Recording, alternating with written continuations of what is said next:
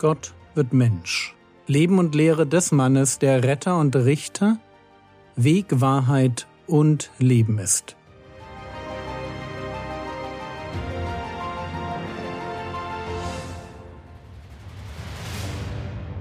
Episode 314 Mission als Herausforderung Teil 5 Wir sind in der letzten Episode bei der Frage stehen geblieben, von welchem Kommen redet Jesus in Matthäus 10, Vers 23? Ich lese den Vers noch einmal vor. Matthäus 10, Vers 23 Wenn sie euch aber verfolgen in dieser Stadt, so flieht in die andere. Denn wahrlich ich sage euch, ihr werdet mit den Städten Israels nicht zu Ende sein, bis der Sohn des Menschen gekommen sein wird. Jesus spricht zu seinen Jüngern, zu den Aposteln. Interessanterweise werden wir in der Apostelgeschichte davon lesen, dass die Apostel bei der Christenverfolgung erst einmal gar nicht aus Jerusalem geflohen sind. Das euch hier im Text bezieht sich also definitiv über den Kreis der Zwölf hinaus auf andere Christen, die zur Zeit der Apostelgeschichte leben. Und diese anderen Christen, die sollen fliehen, fliehen aus den Städten, in denen sie leben. Begründung? Es gibt so viel zu tun, dass die Zeit nicht reichen wird, alle Städte Israels zu missionieren, bis, Zitat, der Sohn des Menschen gekommen sein wird. Frage, wann kommt der Sohn des Menschen? Die erste Antwort war die naheliegende.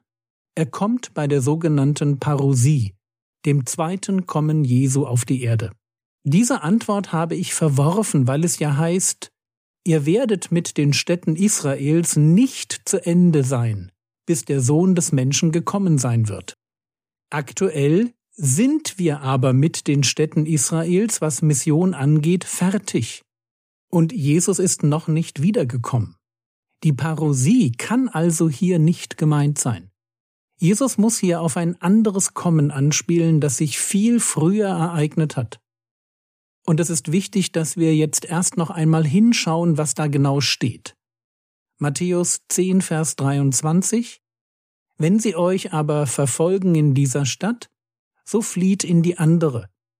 Denn wahrlich ich sage euch, ihr werdet mit den Städten Israels nicht zu Ende sein, bis der Sohn des Menschen gekommen sein wird. Es geht hier im Text genau genommen nicht um die Wiederkunft, sondern um ein Kommen. Und dieses Kommen markiert das Ende der Missionstätigkeit in Israel. Zumindest legt der Text das nahe. Und jetzt müssen wir Folgendes verstehen.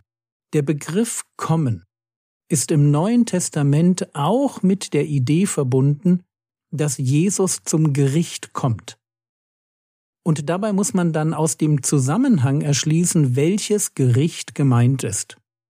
Bevor Jesus also endgültig wiederkommt und Gericht hält, lesen wir von anderen Ereignissen, wo er auch kommt und im kleineren Stil richtet.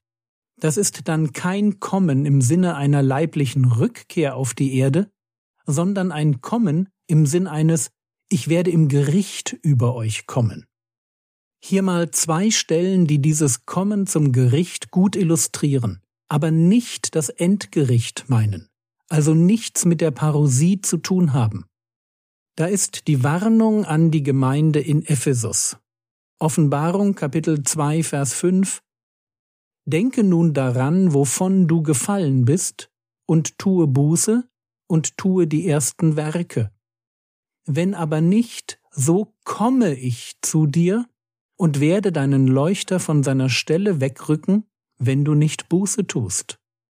Jesus warnt hier die Gemeinde in Ephesus, eine Gemeinde, der es an der ersten Liebe fehlt, dass er kommen wird, um sie zu richten.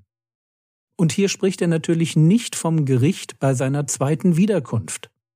Und dasselbe sehen wir bei der Gemeinde in Pergamon. Offenbarung 2, Verse 16. Tu nun Buße, wenn aber nicht, so komme ich zu dir, bald, und werde Krieg mit ihnen führen mit dem Schwert meines Mundes. Hier kündigt Jesus an, dass er kommt, um Gemeindeglieder zu bekämpfen, die an Irrlehre festhalten. So, das waren zwei Beispiele für kommen im Sinn von ich werde im Gericht über euch kommen. Matthäus 10, Vers 23 Wenn sie euch aber verfolgen in dieser Stadt, so flieht in die andere, denn wahrlich ich sage euch, ihr werdet mit den Städten Israels nicht zu Ende sein, bis der Sohn des Menschen gekommen sein wird. Die Frage, die im Raum steht, lautet, welches Kommen meint Jesus hier? Und die Antwort, die mir persönlich am besten gefällt, ist das Kommen zum Gericht über den alten Bund. Zwischen dem Anfang des neuen Bundes und dem endgültigen Aus des alten Bundes liegen 40 Jahre. Der Herr Jesus wird wahrscheinlich im Jahre 30 nach Christus gekreuzigt und im Jahr 70 nach Christus wird Jerusalem von den Römern erobert. Stadt und Tempel werden zerstört. Viele Juden werden in der Folge versklavt oder vertrieben. Israel als Staat mit einer gewissen politischen Unabhängigkeit hört auf zu existieren. Der alte Bund ist endgültig vorbei. Und jetzt könnte man einwenden, aber der Herr Jesus ist ja gar nicht gekommen, das waren doch die Römer. Stimmt. Aber erinnert ihr euch noch daran, dass man in der Bibel davon sprechen kann, dass ich komme, obwohl ich jemanden in meinem Auftrag geschickt habe? Und das, was für Delegationen gilt, gilt auch für Unruhen und Armeen. Ein Beispiel. Jesaja Kapitel 19, Vers 1. Ausspruch über Ägypten. Siehe, der Herr fährt auf einer schnellen Wolke und kommt nach Ägypten. Da beben die Götzen Ägyptens vor ihm, und das Herz Ägyptens zerschmilzt in seinem Innern. Gott kommt nach Ägypten, und die Ägypter bekommen Angst, wenn er kommt, um Gericht zu üben. Frage, wer kommt hier eigentlich, wenn Gott kommt? Und wenn man weiterliest, merkt man, wer da kommt nämlich zuerst ein Bürgerkrieg und dann ein grausamer König, bei dem es sich vermutlich um den äthiopischen Pharao Shabaka handelt. Mir geht es jetzt gar nicht um die historischen Zusammenhänge. Ich möchte nur, dass wir begreifen, wie Propheten in der Bibel formulieren. Sie sprechen davon, dass Gott kommt, und zwar zum Gericht. Und dann sehen wir, wie nicht Gott persönlich kommt, in Form einer Theophanie, also einer Gotteserscheinung, sondern wir sehen nur das Gericht. Allerdings ist das ein Gericht, das Gott schickt. Im Fall von Jesaja 19 ein Bürgerkrieg und ein Gewaltherrscher. Auf diese Weise kommt Gott nach Ägypten zum Gericht. Und in dieser Linie würde ich gerne Matthäus 10, Vers 23 auslegen. Nochmal der Vers. Wenn sie euch aber verfolgen in dieser Stadt, so flieht in die andere. Denn wahrlich ich sage euch, ihr werdet mit den Städten Israels nicht zu Ende sein, bis der Sohn des Menschen gekommen sein wird.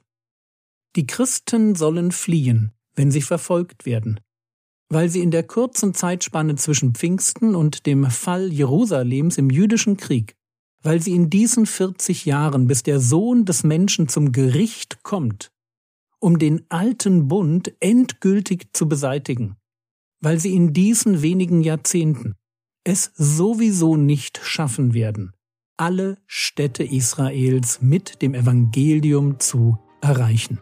Soweit mein Denken zu diesem Text.